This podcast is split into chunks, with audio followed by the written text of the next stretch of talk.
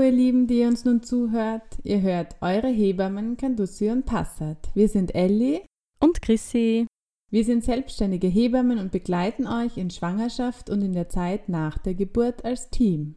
Ja, wir freuen uns, dass ihr uns wieder zuhört. Unser heutiges Thema ist Bonding, wie wir in der letzten Folge schon angeteasert haben. Und dann starte ich gleich äh, einmal noch, bevor wir mit dem Bonding anfangen, mit einem kleinen Exkurs zum Thema Beziehung, weil wir finden, dass das nochmal wichtig ist als Basis, damit wir dann gut, äh, damit wir euch dann gut was über das Bonding erzählen können. Und zwar ist es ja so, dass äh, Menschenbabys, wenn die zur Welt kommen, ihre körperlichen und ihre emotionalen Bedürfnisse noch nicht alleine befriedigen können. Das heißt, ähm, Beziehung oder auch Bindung, ähm, was einfach eigentlich Bonding übersetzt heißt, ist für diese Babys oder ist für unsere Babys überlebensnotwendig. Das heißt, sie würden ohne diese Beziehung zu einer äh, erwachsenen Person, würden sie einfach ähm, auch sterben.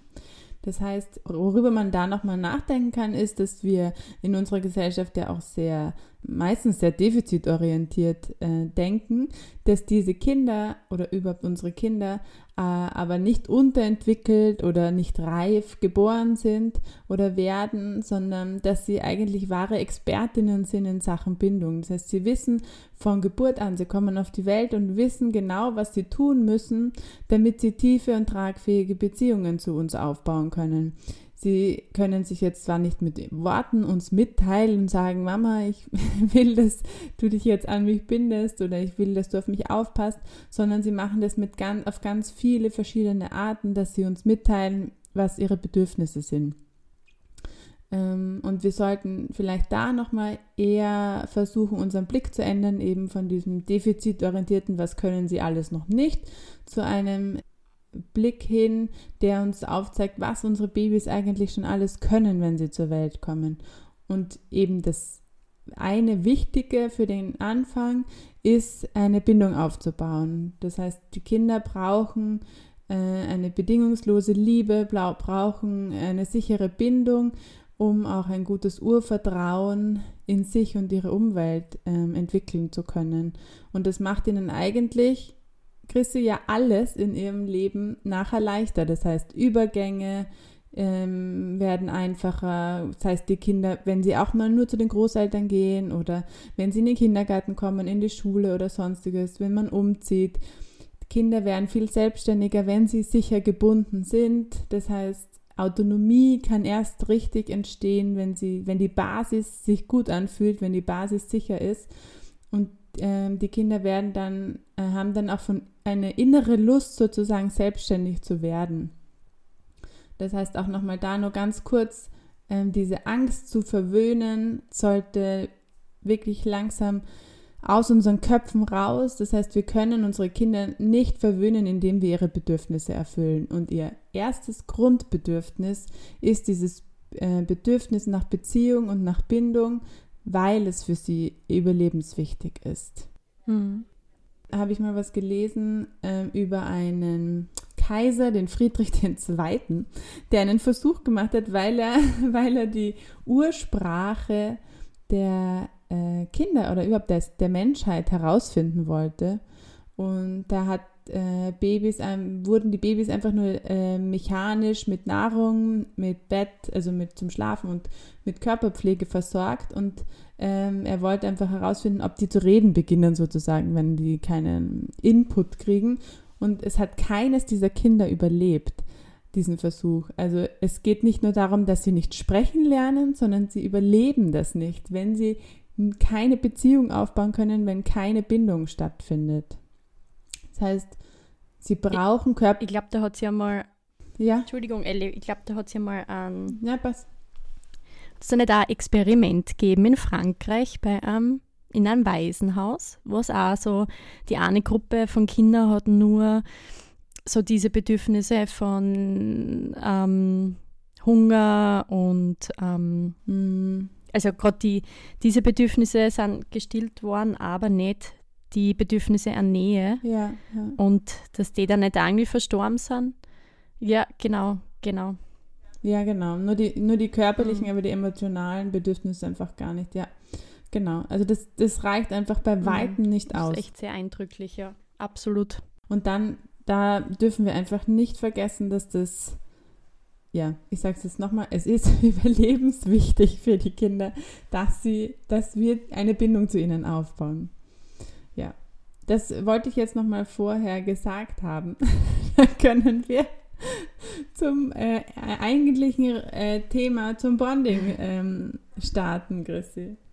Magst du einfach mal erklären, wieso das, wie, wie so das Bonding an sich aussieht oder was man sich darunter vorstellen kann? Ja, also ich würde noch kurz dazu sagen, ich finde es eh total wichtig, dass du das so sagst, mhm. weil es einfach schon mal von Grund auf wichtig zu wissen ist und gerade, weil, das, weil das du angesprochen hast, das Thema Verwöhnen, mhm also ich weiß nicht, wie es dir da immer gegangen ist, aber bei mir war es auf alle Fälle fast bei jedem Paar einmal Thema. Ja.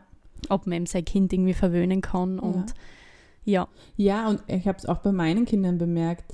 Das ist wirklich was, auch wenn man weiß, dass man dieses, dass dieses Verwöhnen an sich so mit nicht gibt oder dass, dass das einfach Blödsinn ist, das ist jetzt so tief in einem drinnen durch seine eigene Erziehung, durch sein eigenes Aufwachsen, dass man sich selber immer wieder fragt, trage ich es jetzt zu viel oder ähm, soll ich auf jedes Weinen reagieren oder so. Also das sind so, wo, wo man dann eh weiß, ja, okay, das, man weiß jetzt, dass es, äh, man weiß heute, dass das ganz, ähm, dass das überholt ist und dass das einfach wichtig ist, mhm. aber das ist was, was man auch jetzt, auf was ich jetzt noch nicht so leicht immer ablegen kann. Also da muss man sicher ewig dran arbeiten, dass man das in den nächsten Generationen irgendwann so hinkriegt, dass das für die selbstverständlich ist. Ja, dem, also dem, dem kann ich dann nur zustimmen. Geht mir genauso auch mit meinem Kind. Also es ist auch, ja, es sind halt so immer wieder halt, dass man sich das vor Augen führt und ähm, hm, ja, und wenn man es immer wieder hört und das wieder sie ins Bewusstsein ruft, denke ich mir, ist das auf alle Fälle vom Vorteil. Ja, total. Genau, aber dann, dann sage ich jetzt wirklich ein bisschen was zum Bonding. Ja. Ähm, vielleicht beginne ich einfach einmal mal von Grund auf mit dem Begriff. Ähm, und zwar ist ja der Begriff Bonding aus dem englischen Sprachgebrauch ins Deutsche übernommen worden. Ähm, to bond zum Beispiel bedeutet halt übersetzt so viel wie zusammenkleben, zusammenschweißen, verbinden. Also wie das, das Wort eigentlich schon sagt.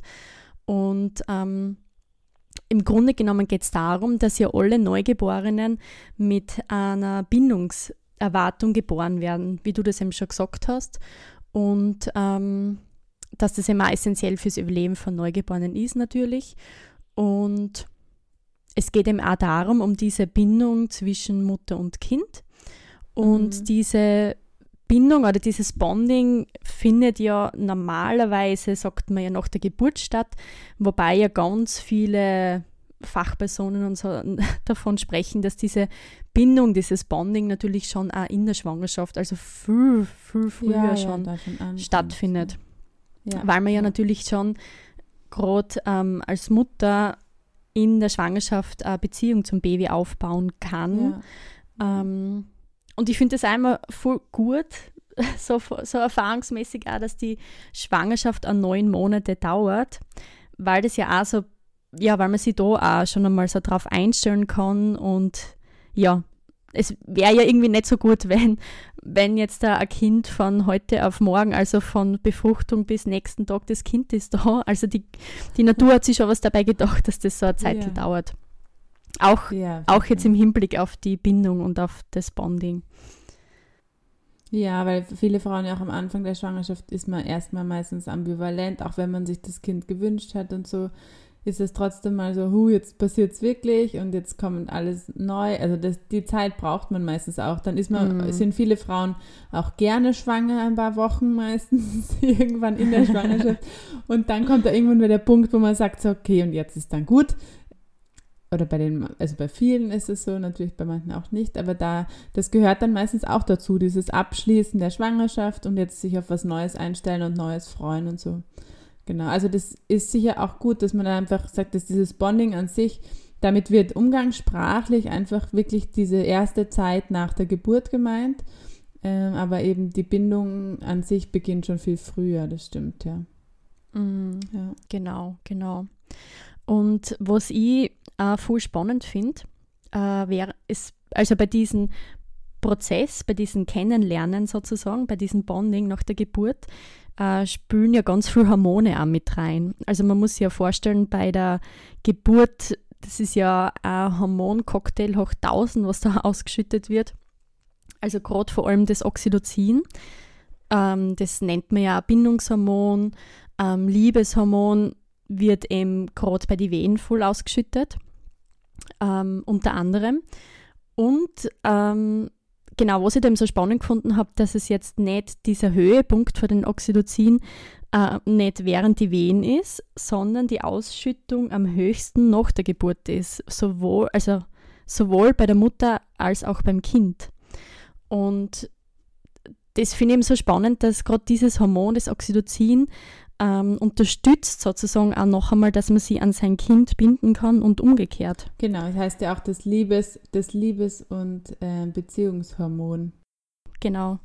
Und ähm, auch aufgrund dessen gelingt, kann das nachher auch gut gelingen, diese, diese, dieses Kennenlernen, dieses Bonding was ich da eben auch voll wichtig äh, finde zum Sagen, ist, dass Bonding an sich, wie wir es eben auch schon vorher ausgekehrt haben, was wir gesagt haben, dass es jetzt nicht so ein isoliertes Ereignis ist, sondern dass das wirklich ein Prozess ist. Also ähm, selbst mal angenommen bei der Geburt, man hat jetzt vielleicht noch nicht diese überdrüber Verliebtheitsgefühle zu seinem Kind, kann das ja auch stetig wachsen.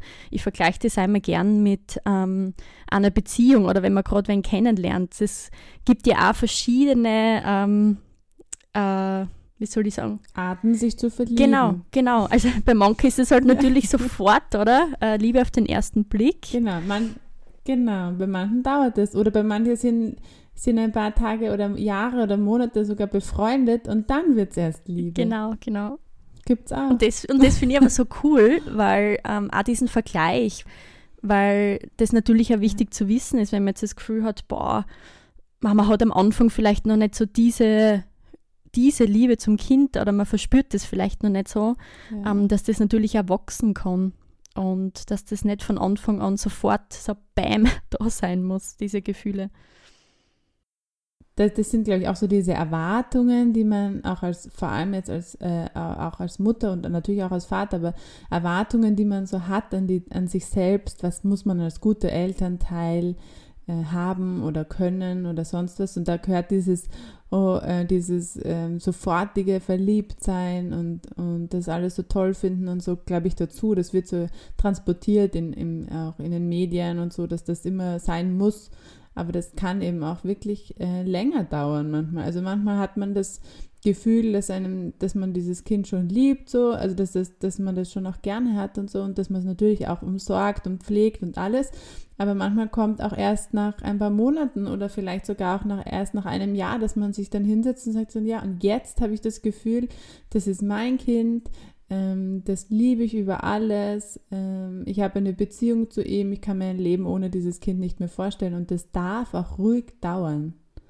Genau, genau. Und das, es darf ja auch äh, dazwischen mal so Phasen geben, wo man das Gefühl hat, okay, jetzt ist, einem, jetzt ist einem einfach einmal alles ein bisschen zu viel oder ähm, ja. das ist ja auch nicht was, was äh, immer gleich ist. Gell? Also das kann ja auch schwanken. Genau. Aber ich denke mal, das ist alles ja. in einem halbwegs normalen Bereich, denke ich immer jetzt da. Ja, ja. Und sonst, wenn man ähm, da ist eben auch was man, wenn man da nochmal merkt, dass man so gar keine Gefühle entwickelt oder dass, dass man eher vielleicht sogar negative Gefühle entwickelt diesem Menschenkind gegenüber, dann ist es äh, da einfach auch ganz wichtig, drüber zu reden mit seiner eigenen Familie, mit seinem Partner, Partnerin oder wie auch immer, mit der Hebamme und dass man sich da dann einfach auch ähm, Hilfe mhm. holt, weil natürlich auch in dieser, genau in dieser Phase nach einer Geburt oder rund um die Geburt sind wir Frauen ähm, auch so verletzlich in dem Sinne, dass da ist alles, alles ist, der ganze Körper ist offen im Sinne von, also man hat so viel, so schnell Zugang auch zum Unterbewusstsein. Sachen, die einem selber vielleicht passiert sind oder die man selbst erlebt hat, kommen vielleicht wieder hoch und, und müssen erstmal bearbeitet werden. Und dann ist es da einfach auch gut, dass man sich da professionelle Hilfe holt in der, in der Zeit, wenn das, wenn man merkt, dass da irgendwas ähm, halt so negativ wird oder dass es vor allem lang, langfristig negativ bleibt. Genau, und das ist auch zum Beispiel unser äh, Job, sage ich jetzt einmal ein bisschen, wie du immer gesagt hast, dass wir Hebammen ja. da Ansprechpartnerinnen sind. Und ja. eben, wenn wir das Gefühl haben, ma, es wäre vielleicht doch echt sinnvoll, einmal mit einer Psychotherapeutin zum Beispiel zu sprechen oder mit einem Psychologen, dann genau, verstehen wir uns da ja auch als ähm, Vermittlerinnen. Vermittlerinnen, genau. Wie wir es in unserer letzten Folge eh schon gesagt haben. Dass wir da sonst auch natürlich weiterleiten an anderen Berufsgruppen. Ja. Ja, ähm, also Bonding an sich, oder wenn ich das nochmal kurz zusammenfassen kann, ist eben auch dieses, ähm, eben, wie du gesagt hast, dieses erste Kennenlernen oder das Zusammenkleben. Finde ich ganz nett. Ähm, Geil, das ist das, cool. das heißt, die, die Kinder kommen auf die Welt und mit Bonding ist gemeint, dass ihr dann danach, ähm, wenn's, wenn alles jetzt normal verläuft, im Sinne von, dass, eine, dass ihr euer Kind ähm, spontan geboren habt, dann ähm, kommt euer Kind am besten gleich nackert auf eure nackerte Haut, auf die nackerte Brust, auf den Bauch und ihr habt einfach mal einen ungestörten Haut-auf-Haut-Kontakt. Die WHO und auch ähm, Baby Friendly Hospital, das ist so eine Initiative, die äh, Krankenhäuser zertifiziert, die eben baby-friendly sind, ähm, die ähm, definieren Bonding damit, dass sie sagen, das ist ein Haut-auf-Haut-Kontakt für mindestens eine Stunde. Das heißt, in dieser ersten Stunde nach der Geburt wird auch nicht gewogen. Es wird das Kind nicht von der Mutter weggenommen und mal schnell irgendwas gemacht, sondern das Kind bleibt durchgehend eine Stunde lang bei der Mama ähm, auf der Brust und man kann sich einfach mal verlieben, man kann sich kennenlernen, man kann sich das erste Mal von Angesicht zu Angesicht anschauen, man kann sich mal fühlen, man kann riechen, man kann sich hören, spüren und manchmal vielleicht auch verzeihen, je nachdem, was da einfach schon für gemeinsame Geschichte war. Und ähm, ja, das, da gibt es natürlich dann unterschiedliche Formen, auf die gehen wir dann auch noch ein, wenn die Mutter einfach gerade nicht zur Verfügung steht oder wenn es der Mutter gerade zu viel ist oder wie auch immer. Ähm, dann kann man das auch den, zum Beispiel den Partner oder die Partnerin machen lassen oder ähm, wenn überhaupt das äh, gerade keine Zeit hat nach der Geburt, weil das Kind vielleicht versorgt werden muss, kann man das auch alles, kann man das auch nachholen. Es ist einfach nur nach, direkt nach der Spontangeburt ist das ähm, am einfachsten sozusagen mit dem einfachsten Mitteln wieder her, also zu machen, weil da einfach dieses, wie du schon gesagt hast, dieser äh, Hormoncocktail einfach so zur Verfügung steht, dass es am einfachsten ist für alle da ähm, diese Bindung aufzubauen. Genau, und ähm, weil du immer angesprochen hast mit dieser einen Stunde Haut-zu-Haut-Kontakt, das wäre natürlich sehr wünschenswert, wenn das äh, ermöglicht wird, sage ich jetzt einmal. Ähm, wie du eben gesagt hast, dass das eben auch von Leitlinien bzw. eben auch von der WHO empfohlen wird, hängt es natürlich Natürlich hängt es auch ein bisschen davon ab, wie ist die Geburt verlaufen. Ähm, braucht das Baby jetzt eh nicht unbedingt zum Beispiel Versorgung durch Kinderarzt. Also das ist wirklich, wenn es äh, physiologische Geburt war, sage ich jetzt einmal. Ja, und auch so, weil ich mir gerade, ich habe nur gerade dran gedacht, Christi, wenn, wenn zum Beispiel eine Geburtsverletzung, wenn die Frauen eine Geburtsverletzung haben oder so, dann ähm, klar muss die versorgt werden, diese Geburtsverletzung, wenn die stark blutet oder wenn es jetzt eine, äh, ein Darmschnitt war zum Beispiel und der blutet, dann muss der natürlich versorgt werden. Dann kann man nicht die Frau da jetzt eine Stunde so liegen lassen. Ähm, dann ist das eh klar. Äh, aber es gibt auch da die Möglichkeit, dass das Kind trotzdem bei der Mutter bleibt und dass so kleine Geburtsverletzungen wie ein Darmriss ersten Grades, ein Darmriss zweiten Grades, die nicht bluten, ähm, die können auch eine Stunde warten, bis die genäht werden. Also das ist auch, äh, mm. da ist nicht, muss, ist es nicht eilig, dass man schnell irgendwas machen muss, sondern da kann, da kann man trotzdem diese Stunde, weil natürlich, es ist besser noch, das Kind bleibt auch beim Nähen bei der Mama, ähm, als es ist beim Nähen auch nicht bei der Mama. Aber ähm, noch besser wäre es natürlich, wenn das Nähen einfach äh, eine Stunde, wenn man damit einfach eine Stunde warten kann. Mhm. Mindestens.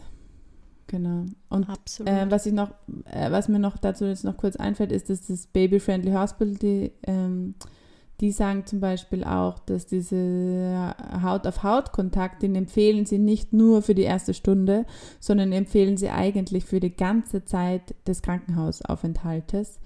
Ähm, das heißt, wirklich dann nackt oder nur halt mit Windel bekleidet, dass die Kinder so viel wie möglich ähm, auf Haut, Haut auf Haut Kontakt ähm, bleiben. Da gibt es auch ganz spannende Untersuchungen dazu, dass Kinder, die es schaffen, dass sie ähm, 72 Stunden lang Kontakt zu ihrer Mutter haben, also jetzt hauptsächlich ist es ja die Mama, dass die ähm, auch viel weniger sozusagen abgelehnt werden von ihren Müttern.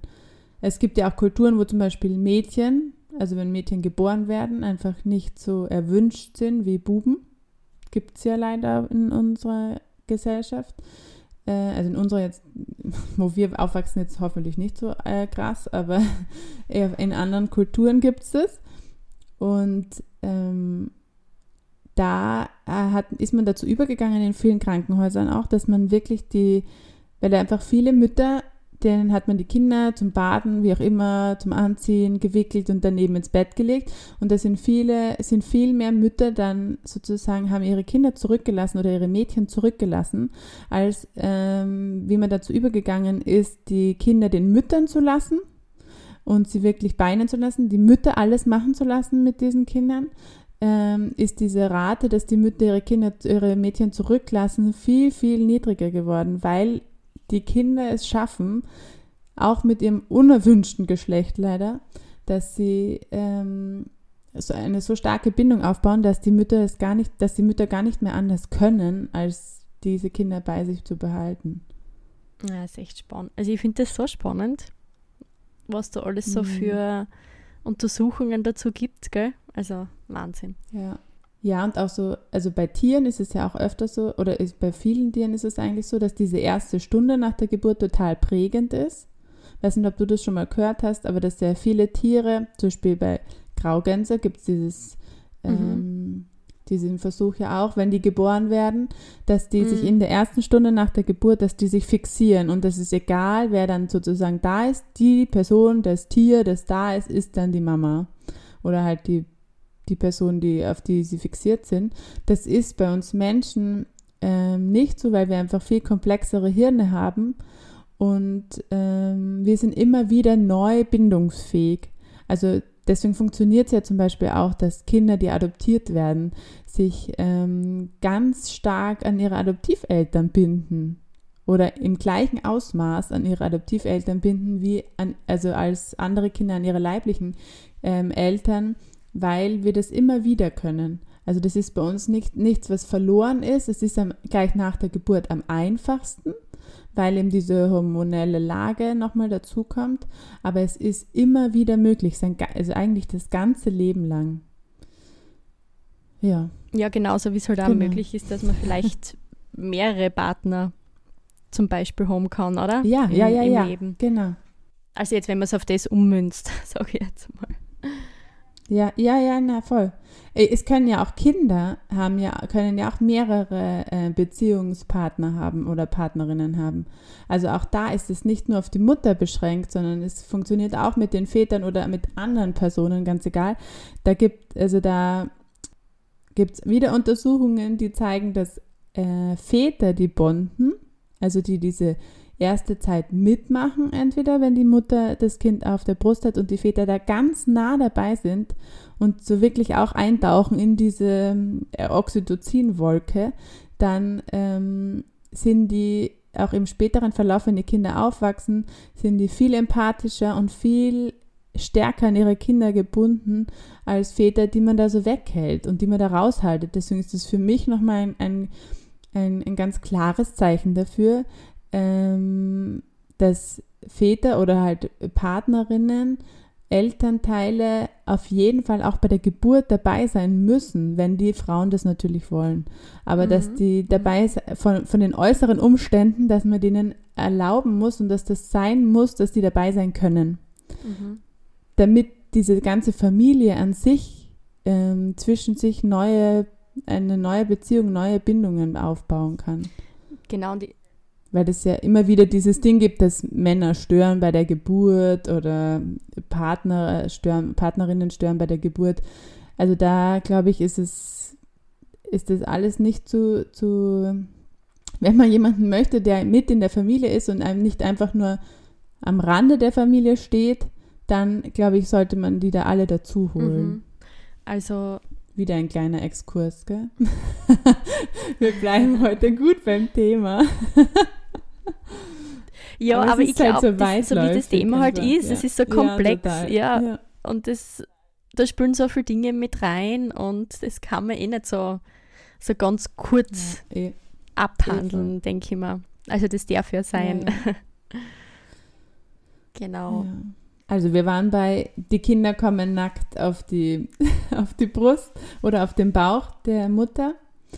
Und dann ist es ja. Na, ich finde das, ich wollte nämlich nur gerade sagen, ich habe das, wie wir eben Geburten begleitet haben, auch, also Hausgeburten und auch in Praktika mhm. und so, habe ich das auch, war das so, finde ich, für mich dieses, also als Hebamme, da dieses mitzuerleben, wie die sie kennenlernen und das, das ist so ganz, uh, ganz eine bestimmte mhm. und spezielle Stimmung, was da noch herrscht, oder? Im, sei es jetzt im Kreissaal oder daheim. Also das ist sowas, ja. das kann man gar nicht beschreiben. Also ich finde das auch, wenn man da gar nicht wirklich direkt involviert ist, finde ich das so, ah, das ist so dieser Zauber, gell, wovon man, glaube ich, oft auch spricht. Also ich finde das, habe das immer total schön gefunden. Ja, ich finde, das war auch, also für mich hat sich schon auch immer selber angefühlt wie so ein Hormon ähm, hoch ja, ein kleiner Hormonrausch voll, nach der Geburt. Natürlich ich merke es jetzt schon, wenn ich, wenn ich nur daran denke oder drüber ja, rede. Ja. natürlich, nur das, natürlich auch das Adrenalin zusätzlich, ähm, dass man sich freut, dass dieses Kind da ist und dass es Mutter und Kind und allen gut geht, aber dann auch eben dieses erste Kennenlernen und das hat immer so was ja, eh, religiös mag ich es nicht nennen, aber es hat so was Seliges irgendwie. Heißt das ja. selig? Nein. Zufriedenes, ja, das ist so was ganz Zufriedenes. Friedliches, ja. Mhm. ja. es hat was sehr Friedliches. Friedliches. Ja. Genau. Mhm. Wenn, man, wenn man dem Raum gibt, hat was sehr Friedliches, genau. Ja. ja. Nein, es ist, genau. Also, das hat mich jetzt gerade so erinnert, wie du das so ja. also ein bisschen erzählt hast. Ähm, genau, und ich finde das auch ganz cool, wenn man dann auch so beobachtet hat, wie die Frauen bzw. die Väter mit den Kindern tun. Gell? Es ist ja am Anfang vielleicht natürlich jeder unterschiedlich, gell? aber oft schon eher, auch das, was ja oft beschrieben wird, so ein bisschen so langsam herantasten, dann schaut man mal, ob alle Finger da sind, alle Zehen, oder? Also ich finde, das ist auch so was ja, ja. Typisches, genau. oder? Sich so ein bisschen genau. durchzieht.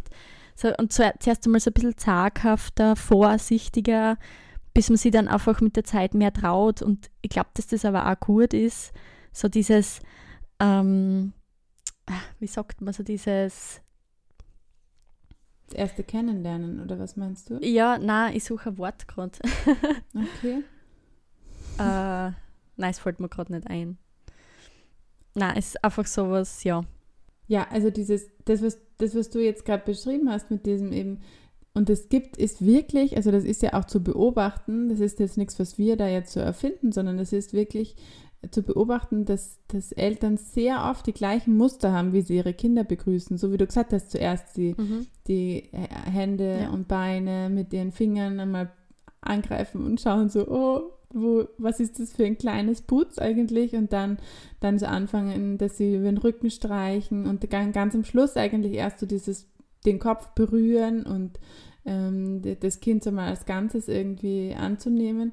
Und es, es gibt auch zum Beispiel ähm, bei Frühchen, ich weiß nicht, ob du, ob du das ähm, auch schon mal gehört hast, Krankenpflegerinnen, dass die wissen, bei, wenn Frühchen geboren worden sind, dass sie dann mer daran merken, dass die Eltern in ihrer Elternrolle oder in ihrem Ich nehme dieses Kind an, angekommen sind, wenn sie genau dieses Berührungsmuster zeigen. Na, das habe ich noch nie bei Frühchen gehört. ist das ja Mhm. nochmal extremer, das ist ja nochmal extremer, dass die dann meistens ja in diesen Kästen drinnen liegen, wo sie mit Schläuchen und so verbunden sind, was sie halt alles benötigen, um, um gut wachsen zu können.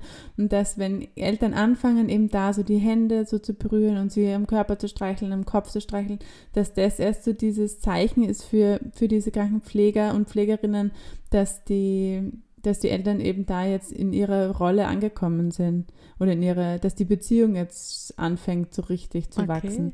Das cool. finde ich auch so, ist auch spannend. Ja, das habe ich noch nie gehört. Es, ja, es klingt da, ja, irgendwie klingt es Ja. aber auch logisch. Es macht irgendwie Sinn. Kommt mir Ja. vor, ja. Cool. Ja. Ja, und was da vielleicht auch nochmal dazu gehört, Christi, ist ja auch dieses, ähm, kriege ich mein Kind gleich auf den Bauch gelegt oder zu mir raufgelegt oder lässt man der Frau auch einfach Zeit nach der Geburt, weil jede Geburt ist anders und jede Frau erlebt jede Geburt anders.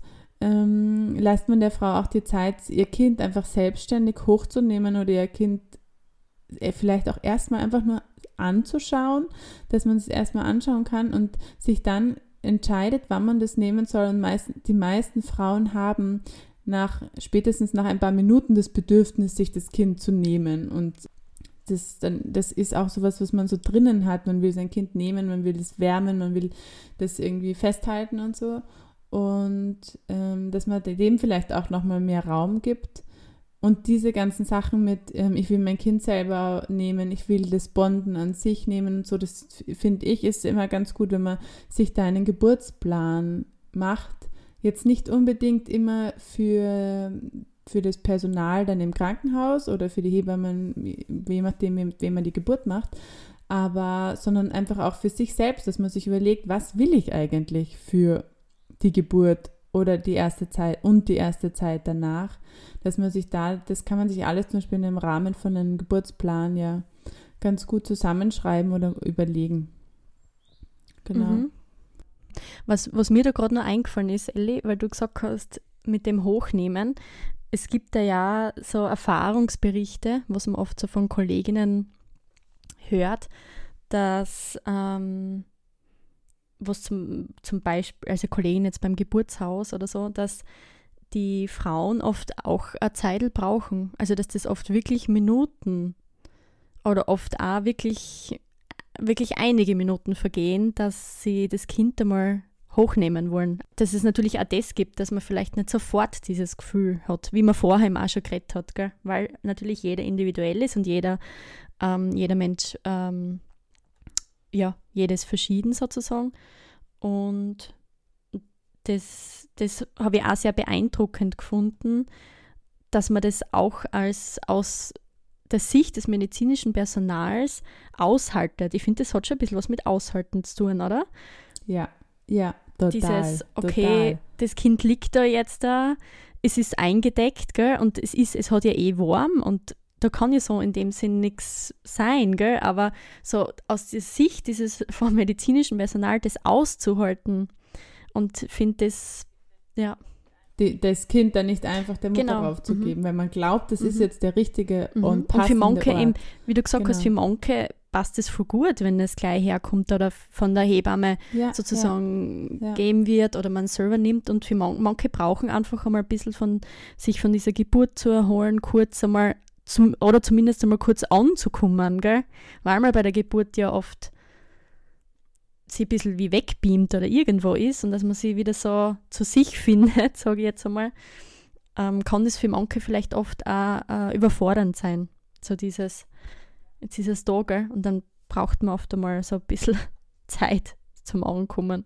Also ich finde es auch relativ logisch, wenn man sich denkt, so wenn es jetzt, egal wie die Geburt ausgeschaut ist, wenn es für die Frau einfach eine Erfahrung war, die sie, wo sie sich erst wieder sammeln muss, ähm, dass man das Kind in einer Weite, in einer, also so weit von sich weg liegen lässt sozusagen, dass man es als Ganzes betrachten kann, weil sobald du es ja am Bauch hast oder auf der Brust hast, kannst du es so als Ganzes gar nicht mehr so äh, kannst du es spüren so, aber du kannst es jetzt nicht mit deinen Augen so wahrnehmen. Und das finde ich geht natürlich am besten, wenn es vor dir oder bei deinen Beinen oder so, wenn es da einfach im Bett liegt oder so oder am Boden oder also je nachdem, wo du halt geboren hast, ähm, dass es dort liegt.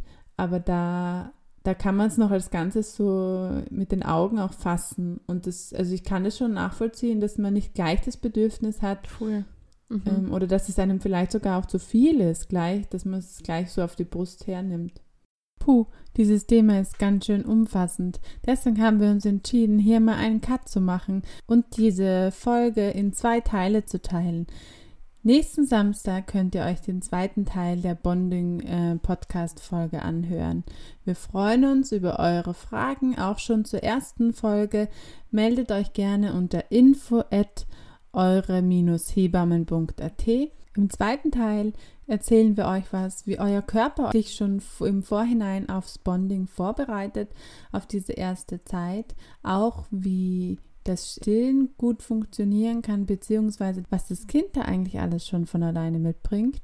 Dann auch noch über das Bonding durch einen anderen Elternteil, falls die Mutter verhindert ist. Sektio-Bonding werden wir euch noch näher erklären. Und auch Rebonding findet in diesem zweiten Teil noch Platz. Wir wünschen euch alles Liebe und bis bald.